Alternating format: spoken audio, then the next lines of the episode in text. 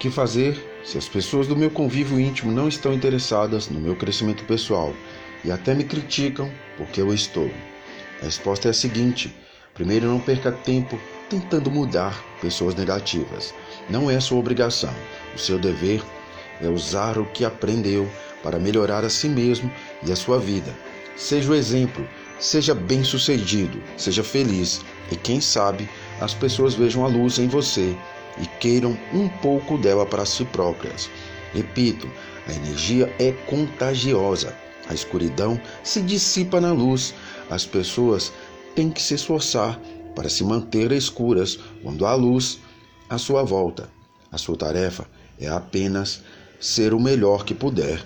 Se lhe perguntarem o seu segredo, conte. Tudo acontece por um motivo, e esse motivo existe para te ajudar.